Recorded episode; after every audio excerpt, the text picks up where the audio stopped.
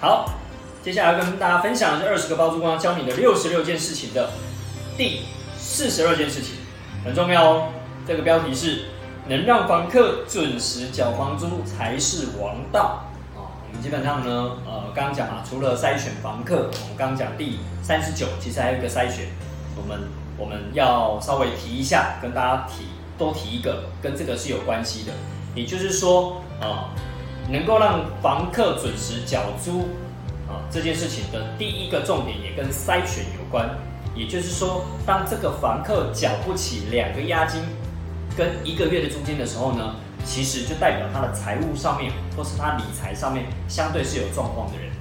所以呢，如果你真的要好好的做筛选的话，这也是一个筛选很重要的关键，就是他得缴完两押一租的这样的一个房客，我们才愿意把钥匙交给他，才愿意跟他签约。哦，所以这样比较能够确保这个人的财务状况是 OK 的，他是能够提前缴房租出来的，他能够准时缴房租出来的。而纵使他没有准时缴房租，我们也还有押金当做保障。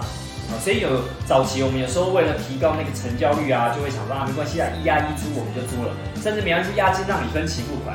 但后来根据统计啊，我们还是认为就是这样发生，呃，就是最后没有办法准时缴租跟绕跑的几率会大大的提升。所以这样的房客，我们在。啊，就是我们的经验里面呢，我们后来就完全哦，这件事情在我们的呃实验过的时候，我们就完全不租这样的角色，就是没有办法拿出两个一租的。好，当然，当然这件事情啊，我们讲说一切，如果我们就一个能够当一个称职的包租公来讲，我们当然能够照顾到各个啊，就是层面的话是最好的。所以我们提出这些观点给大家。啊，当然，如果你是一个佛心来着的那个房东，你想要照顾年轻人，你现在暂时拿不出两开一租，那我觉得无可厚非哦。就是你要知道你承担的这个风险。好喽，那怎么样能够让房客房客住进来了，他怎么样呃能够准时缴房往房租才是一个王道？你就会发现有些房东他宁可给一些让利。第一种做法就是我可以让利一点给你，把你的房租打个九五折或九折，但你一次缴一年，我就一次缴满。那我就没有收不到房租的问题了嘛？啊，就等于是我花了一点小钱买到了整个风险，但我房租这一年都会高成不用，因为我已经先收了。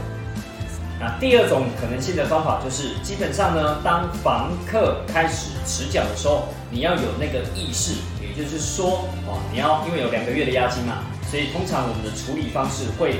在他迟缴比如说迟缴了多久，我们会做什么样的动作？你可能要有你的一套处理的方式，来让房客呃能够呃愿意更愿意哈，因为有时候真的是提前的问题而已。你可能在他迟缴了超过十天哦，我会发个发个呃简讯给他哦，提醒他迟缴二十天，再发个简讯给他哦，迟缴了三十天，那我们可能就会去门口敲敲门，贴贴纸张，看看这个人是不是还正常，状况还在里面啊。又或者是他是不是有没有绕跑等等，就要去确认一下，对啊。那等到他迟缴了四十天啊，迟缴了五十天，那我都觉得你在算过你的成本效益之后呢，哦，你可能要考虑开始寄存证信函啊，寄存证信函限他什么时候，如果再没有缴，然后就要求他要搬走。哦这个你要去研究一下法规，在什么样的情况下，你你寄的这个存证信函可以要求他什么时候搬走？哦，这个部分呢，在数字上面、天数上面呢，我们鼓励你啊，可以寻求律师协助，因为每个人的状况不太一样，就是你的收钱的方式啊，跟你的成本啊都不太一样哦，所以我们很难跟你讲说可以提前啊两个月的几天能够叫他搬离。当然呢，哦，房客也可以主张他的押金如果还没有扣完之前。它是不用搬走的哦，所以这个部分呢，其实有一些我们讲说还有一点点模糊地带哦，所以我们会鼓励你，如果你要动用到这种法律相关的层面来催缴你的房租的情况下，那你可能要去寻求律师的呃协助，才会知道我们做什么样的呃文件，又或者要求什么样的条件是能够符合法规的，同时也能够让房客有警觉。好，通常啊，我们讲说房客找得到都好处理。就是找得到打到电话啊，可以有赖啊，他会回啊。其实我们都可以跟他约定一个时间，让他去缴租金啊。只是说他缴的方式会有一点点，怎么讲？就是呃迟缴，又或者是呃可能忘了缴等等。好，那当然还有一个小小的 paper 哦，最后可以再分享给大家，就是第三种可能性，就是如果他现在缴不足一个月，比如他一个月要缴一万五这样的租金，但他就是缴不足一万五，那怎么办？哦，你可以今天叫他缴部分，至少降低你的风险嘛。如果他有五千，就请他，那不然你今天先缴个五千进来，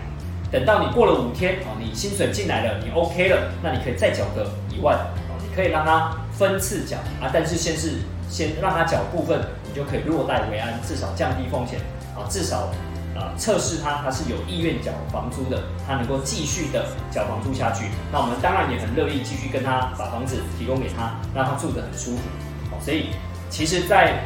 当包租公包租婆的过程啊，哦，这个部分很重要，就是能让房客缴租金这件事情真的是王道哦，不要当个包租公包租婆，最后都收不到房租，那我觉得真的很不 OK。我们在管理这数百间的经验呢，其实也都是有这样的经验值。我们现在能够处理到的缴房租的经验值，几乎都是达到呃百分之九十九甚至百分之一百都是能够收到租金的，就是不会超过一个月哦以上的。就是超过一个月以上的，我们就认定他是真的有状况。一个月以内，我们都还是暂时认定他，他可能有一些状况，出国啦，又或者忘记缴啊，又或者短期之内有一些啊，刚好金流没有那么顺啊，那我们都会认为这样还 OK，对啊。但超过一个月以上没有找租金，那就真的要非常的留意了，好不好？好，提供给大家参考。好，第四十二件事情能够让房客准时缴房租才是王道，就分享到这边喽，谢谢大家。